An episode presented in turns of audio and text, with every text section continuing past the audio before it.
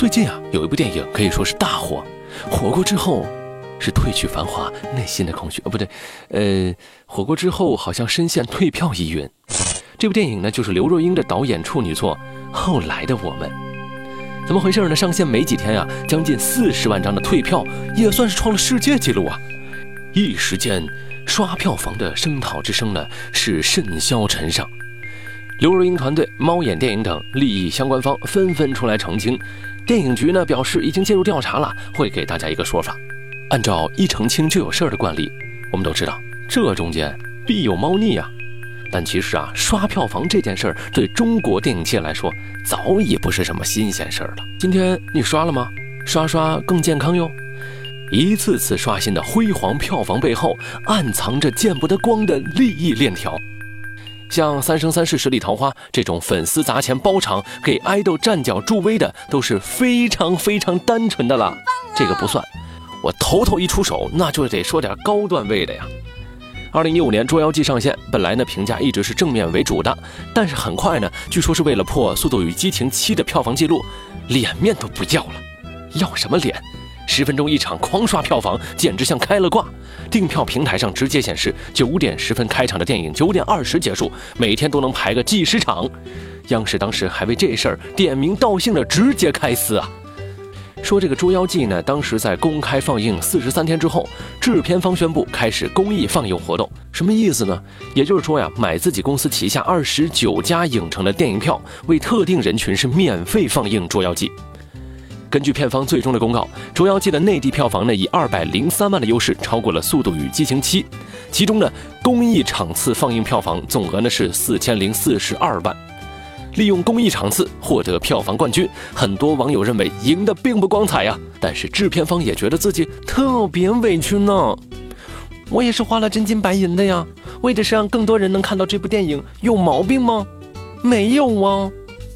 其实呢，这种行为叫做买票房，买票房是电影圈业内都知道的潜规则。说出来呀，也没什么稀奇的，很多大导演、大公司都这么做过。为什么呢？为什么要自产自销过家家呢？最大的好处啊，就是宣传。一部电影首日票房八百万和首日票房一千万，在宣传通稿上体现的冲击力和效果，那是完全不一样的。咱们就拿香港电影的黄金时期来说，这种行为有个专属名词，叫做赌术。按照当时的行情，一部香港电影本部票房过两千万就可以上年度十大了。以两千万为限，差个一百两百万的片方呢，都会自己花钱买票房，因为过了这个门槛就可以上年度十大票房。宣传的时候呢，就能够增加招牌一样的光环。同样一部电影，你是年度票房第十一和你是年度票房前十，说出来那感觉完全不一样啊，会受到的追捧也完全不在一个层面上。好莱坞其实也这么玩儿，天下乌鸦那一般黑。前几年呢，阿汤哥就爆出过新闻，为了让自己的某部新片上映的时候票房数据好看一点，阿汤哥自掏腰包买了上百万的票房。人活一张脸，树活一张皮。也是可以理解的，对不对？但是呢，大家虽然也会小刷一点票房，一般啊都是浅尝辄止，不会特别过分。为什么到了咱国内就会愈演愈烈，一发而不可收拾呢？关键两个字儿：成本。跟一部电影有关的利益相关方，主要包括了出品方、发行方和电影院线。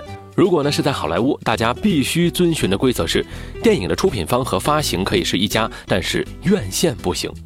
美国的反垄断法有一条著名的派拉蒙条款，特别规定了电影巨头旗下的院线被强制拆分出来。这就出现了一个特别好玩的事儿：如果在北美你想买票房，好嘞，你买两百万，院线说没问题，反正你要给我钱，说两百万你就要出两百万。然后呢，在电影票房分成的时候，院线呢还会再从中分出一大部分。所以呢，在北美刷票房是很谨慎的一件事儿。但是目前呀，咱们国内是一种什么情况呢？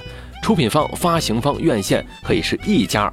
以万达为例，万达呢可以投资电影制作，可以发行，然后呢在自家的院线里放映，这就是产业一条龙了呀。这和东莞是一个模式，不对，呃，换个换个话题。这样呢，带来了一个直接的效果，就是买票房的成本更低了。比如《捉妖记》的投资方安乐公司，为什么他敢刷票房呢？因为院线也是他自己的，你刷多少，反正自家的生意呗。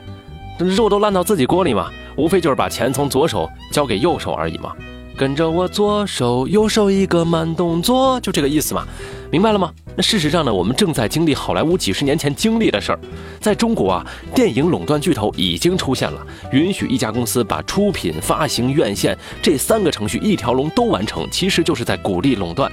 自己家出品的电影自家发行，然后放在自家的院线上放映，想刷票房简直太方便了，不刷肯定对不起自己啊。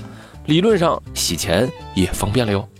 同样的，产业一条龙的情况下呢，出品、发行、院线是同一家的话，不单单在买票房操作上容易，如果出现偷票房的情况，也很难去监管啊。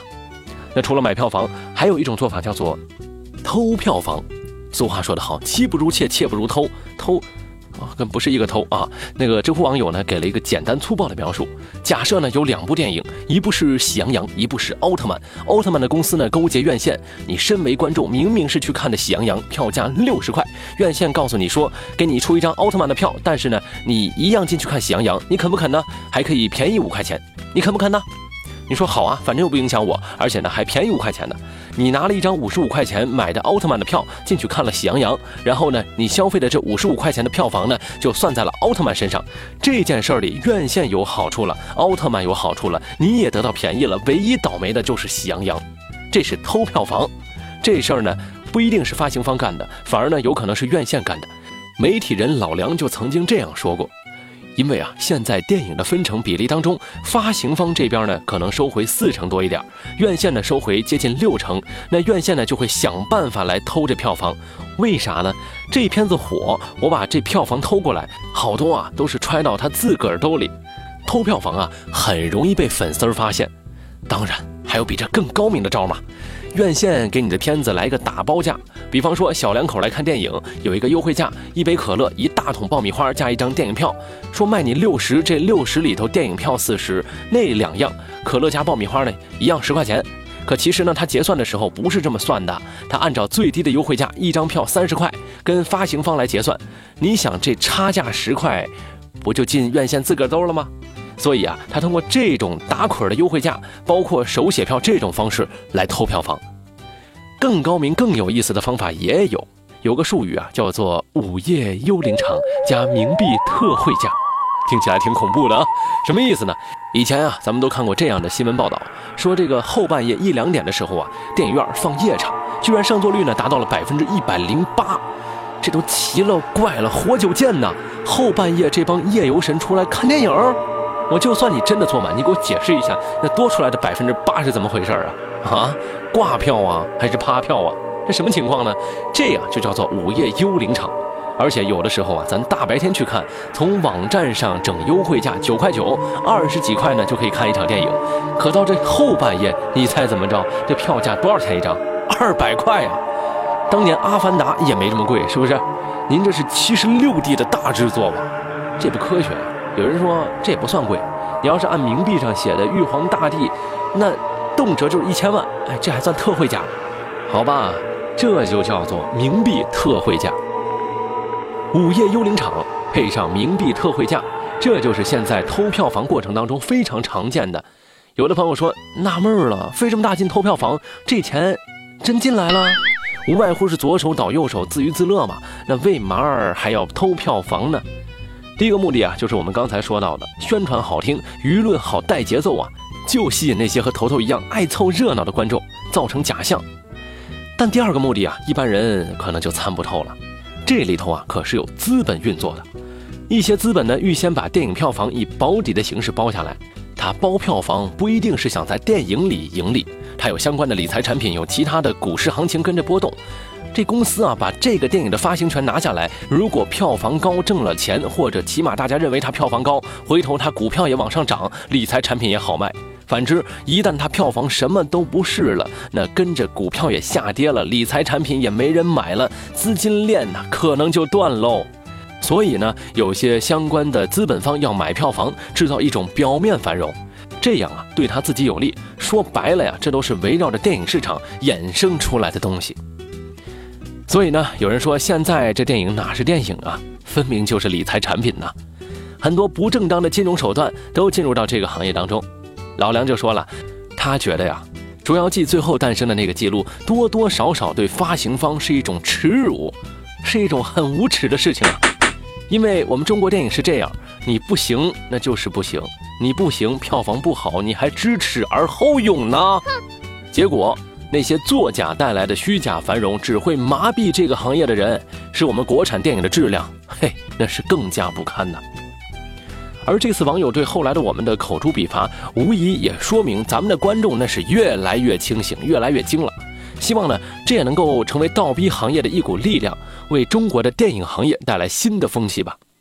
不过啊，很多业内人士分析说，这次的刷票事件在刚才咱们说的基础上又更新换代啊，整了个二点零互联网版出来。什么什么？有新的变化？理清来龙去脉，帮你头头是道。欢迎通过充电时间的官方微信账号收听本期《头头是道》，说说后来的我们咋就成了后来的骗子呢？好了，话题说到这儿呢，就要打住了。您可能会问，哎，头头。说好的头头是道、完整彻底的了解和分析呢？说好的全面理解和深度思考呢？请放心，咱们打住的地方啊，只是这期节目的预告片，不是这个话题的完整版。完整版的节目，我们存在了充电时间微信公众号里，大家关注之后回复“头头是道”或者点击相应的自定义菜单，就可以找到咱们节目聊过的全部话题的完整版了。当然，收听完整版呢，需要付费九毛九一期，订阅全集还能够获得更多福利。